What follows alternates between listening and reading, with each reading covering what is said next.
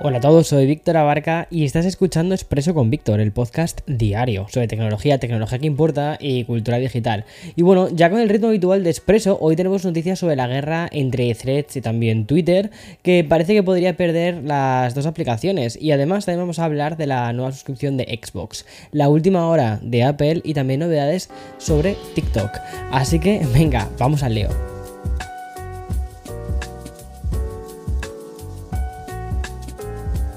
Hi, I'm Daniel, founder of Pretty Litter. Did you know cats tend to hide symptoms of sickness and pain? I learned this the hard way after losing my cat, Gingy. So I created Pretty Litter, a health monitoring litter that helps detect early signs of illness by changing colors, saving you money and potentially your cat's life. Pretty Litter is veterinarian developed, and it's the easiest way to keep tabs on your fur baby's health right at home. Go to prettylitter.com and use code SPOTIFY for 20% off your first order and a free cat toy. Terms and conditions apply. See site for details. Hoy estamos en uno de esos episodios en los que en mi cabeza resuena alguno de los mantras más habituales de la industria tecnológica. Bueno, y también de lo que es la cultura digital. Desde que hacemos café y expreso con Víctor, no he parado de contarte que los ciclos son cada vez más cortos. Algunas veces son casi incluso efímeros. Surge, o sea, una cosa se lanza, lo peta y luego de repente ha caído. Y si antes necesitábamos años para que una red social como por ejemplo MySpace, ¿no? Que nació y después años más tarde murió, pues en los últimos años hemos sido testigos de que podemos exprimir una plataforma, ¿vale? En, un par de meses. Y por ejemplo, eh, tenemos un caso muy concreto que es el de Clubhouse. Bueno, pues hace una semana me fui de vacaciones con el lanzamiento de Threads y mm, fue de hecho un éxito increíble, una implementación sin necesidad de haber aterrizado en España que, que hizo que petara, ¿vale? Y mm, de hecho creo que llegó hasta los 100 millones de usuarios. Y ahora hay ya otros titulares que están hablando de adiós a Threads. ¿Y cómo puede ser que ayer te contara que Threads ha superado los, ¿no? los 110 millones de usuarios y que hoy esté empezando así este expreso con Víctor? Bueno, pues básicamente porque en las últimas horas se están publicando los primeros informes sobre la nueva red social de Meta. Y aunque la cantidad de registros sea muy positiva, la realidad apunta hacia otra dirección, así que te explico un poco.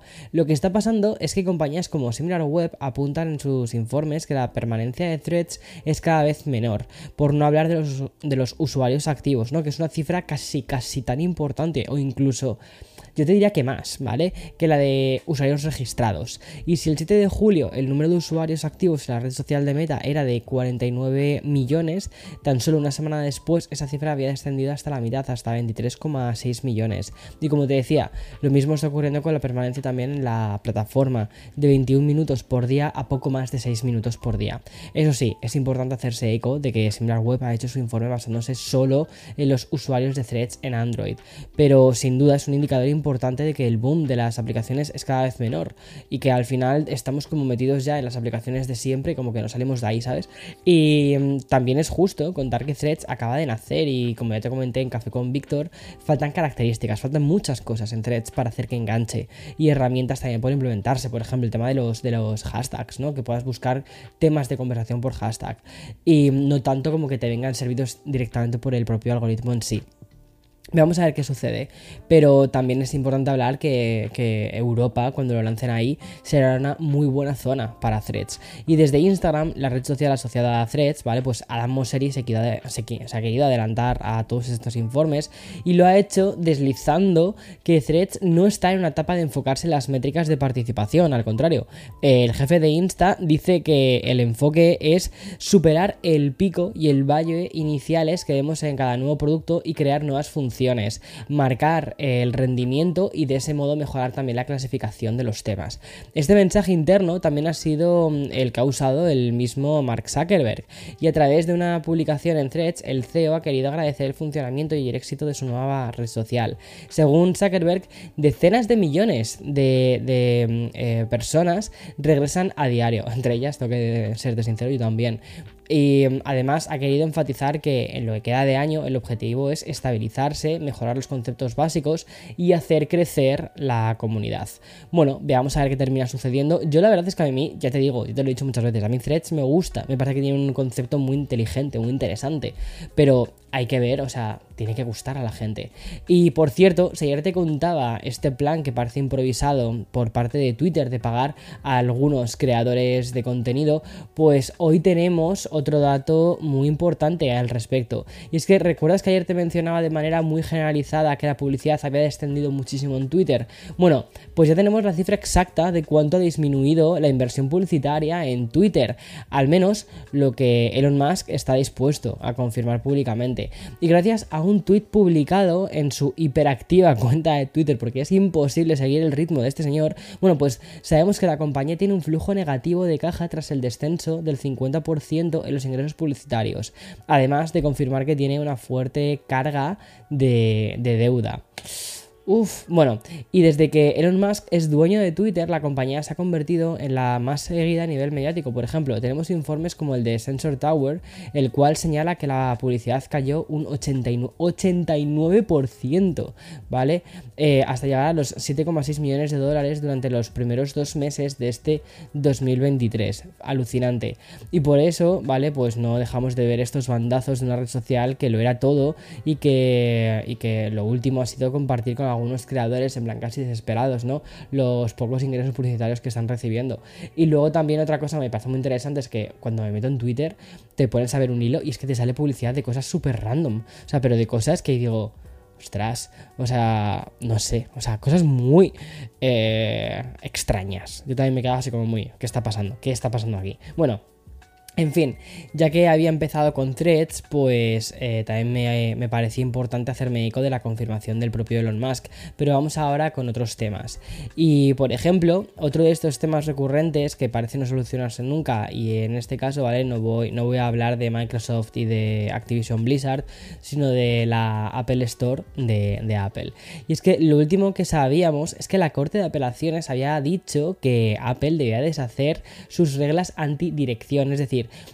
que, mm, los de Apple tenían que permitir que los desarrolladores externos vinculasen mecanismos de pagos de terceros. Bueno, sin embargo, ayer se produjo una moción que suspendía este fallo de la Corte de Apelaciones, es decir, Apple tendrá 90 días más para presentar nuevas solicitudes ante esta Corte Suprema. Y obviamente esto no significa que Apple haya vencido a Epic Games, pero ahora tienen un mayor margen para seguir peleando a nivel judicial. Y sobre todo lo que significa es que esta moción del Tribunal del Distrito concede a Apple hasta tres meses más para retrasar esta implementación de los cambios. Es decir, la App Store no tendrá que incluir aún enlaces de, de pagos externos. Bueno, a ver, qué, a ver cómo termina eh, siendo esto, pero esto puede cambiar una economía que mueve bueno, billones de dólares, o sea, una locura. Bueno, otra noticia así cortita que te quiero contar es la que nos lleva a TikTok. Y es que la plataforma de vídeos verticales, TikTok, se ha sumado a la lista de aplicaciones que admiten el inicio de sesión con clave de acceso en el iPhone. Gracias a esto, los usuarios de TikTok van a poder acceder a su cuenta usando Face ID o Touch ID de forma mucho más rápida y segura menos mal. Y como ya sabes, estas claves de acceso representan una de las opciones más seguras que existen, bastante más resistentes incluso a las filtraciones de datos y todas estas cosas que las contraseñas más clásicas.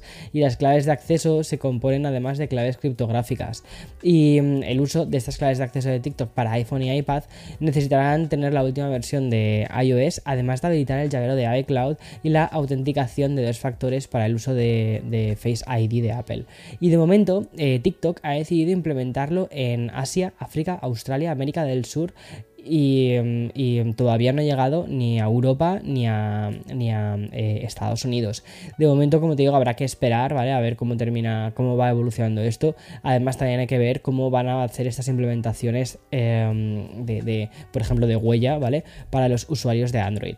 Y ya en el plano de videojuegos, te cuento que vamos a decir adiós a Xbox Live Gold, que es una marca que ha estado operativa 20 años. Sobre todo Xbox Live Gold, ¿vale? Estaba más planteado para jugar en línea y además te regalaban algunos juegos al mes que no estaba nada mal, o sea, al principio del todo, al principio principio del todo no estaba nada mal. Ahora lo que pasa es que los juegos que te regalan son hipermediocres, pero porque ya no se hacen juegos para, para la Xbox 360, ¿sabes? O para la Xbox eh, One. Entonces se están regalando juegos de la 360 de hace mil años. Y esos juegos, una cosa que me gustaba que se quedaban contigo. Es decir, eran, eran como tuyos, ¿sabes? Pero sobre todo la gente tenía el Gold básicamente para jugar online.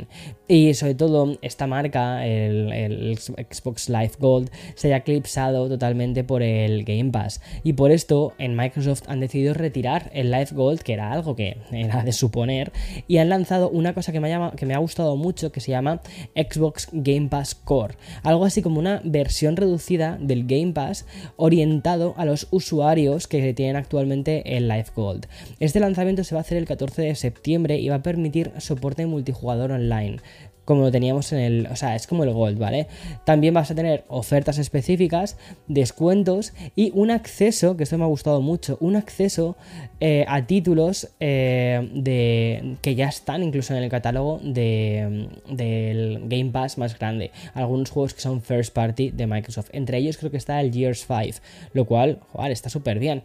Y además eh, va a costar 10 euros al mes en España, creo que son 6 dólares aquí en Estados Unidos, o 60 euros anuales anuales. Eh, bueno, perdón, no son 6 euros, 10 euros al mes, creo que son 7 euros al mes, ¿eh? pero sí que sé que son 60 euros anuales. Y en México son 169 pesos al mes con un pago anual que aún no han indicado. Y con el fin de Xbox Live Gold también dejaremos de tener acceso a la serie de juegos gratuitos eh, mensuales, juegos que podríamos añadir a nuestra biblioteca de forma permanente. Y en su lugar, pues Microsoft va a ofrecer una lista que te voy, a, te a leer unos cuantos. Mira, van a incluir el Among Us, el Forza Horizon 4, juegazo, Dishonored, el Doom Eternal, el Gears 5, ¿ves? Que te lo estaba diciendo antes de memorieta, pero ahora leyéndome la lista, aquí está. El Halo 5 y el Elder Scrolls, eh, Scrolls eh, Online eh, Tamriel Unlimited. Bueno, ya simplemente por el Among Us, por el Forza Horizon 4 y el Gears 5 ya tienes un montón de horas de juego. Bueno, y el Halo 5, que está súper bien.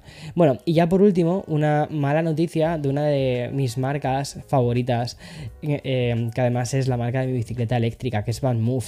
Es, Van Move es una, es una eh, marca de bicicletas eléctrica holandesa y se ha declarado en bancarrota después de haber eh, detenido las ventas alegando dificultades técnicas la semana pasada. El Tribunal de Ámsterdam ha designado a dos fideicomisarios para explorar la venta de activos a un tercero y mantener el funcionamiento de Van Move. Ojalá, por favor, que esto suceda. Y aunque no está claro cómo va a afectar esto de momento a las operaciones en otros países, las tiendas de todo el mundo han estado cerradas desde la semana pasada, incluida la que está en mi barrio, que es que literalmente, o sea, es que la tienda de que hay aquí en Williamsburg, o sea, está a nada de mi casa, que es donde, donde fui a por mi bici, donde me han hecho las reparaciones y donde te lo juro, necesitaba hacer una reparación. Hace nada estuve retrasando, ya iré, ya iré, ya iré, y me voy a comer la reparación yo, o sea, y es una de estas de cosas de software, de movidas de software, en fin. La bici funciona genial, ¿eh? Y voy, voy a todas partes, pero a veces le sale un error que yo creo que es porque se ha desenchufado algo, ¿sabes? Y, y bueno, ya está, que te estoy contando aquí mis problemas con la bici y con encima que me jode un montón, perdón, me jode un montón, que eh, se ha declarado en bancarrota porque es que me gusta la marca. Bueno, pues esta noticia llega después, ¿no? De, un par de semanas muy complicadas para esta startup.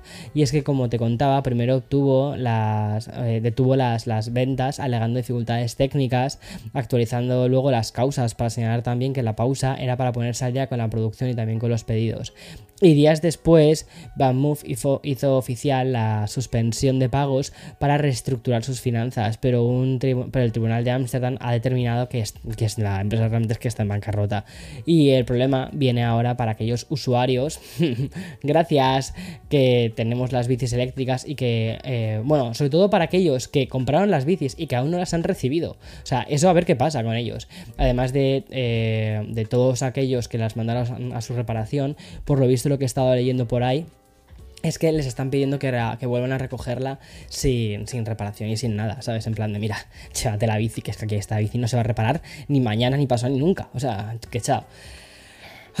En fin, eh, a ver qué pasa. Hay una empresa eh, que se llama. ¿Cómo se llama? Cowboy o algo así, o Cowboy o algo así. Que también es de por ahí, es de también de, Holanda o de, un país eh, europeo de, estos. Y que también está muy bien, tiene como el mismo rollito, mismo todo. A ver si la comprase esta empresa. Aunque creo que esta empresa tampoco tiene demasiada pasta para comprar esta la de Van Move. Y una cosa que me parece muy llamativa es que Van Move era la empresa de bicis eléctricas que más dinero había, eh, había recaudado, ¿sabes? Y bueno, en mi barrio, o sea, está lleno de bicis Van Move, pero lleno. O sea, eh, te diría que una de cada tres bicis eléctricas que ves son Van Move y las otras dos son de marcas super random. A veces son incluso hasta como marcas más tipo como custom, ¿sabes? Que las utilizan muchísimo los, los de deliveries. Pero la gente que no somos de deliveries, simplemente que la utilizamos de transporte, me parece que la, la bici es la caña. O sea, y además es que la utiliza un montón de gente. Pero cuando digo un montón, o sea, en mi gimnasio cuando voy hay aparcadas como 3, 4 Van Move siempre. Y quizás 8 bicis normales y 3 o 4 Van Moves. O sea, es alucinante. Eh, pero bueno, en fin, hasta aquí y ya está. Chao, chao. Estoy indignado, ¿eh?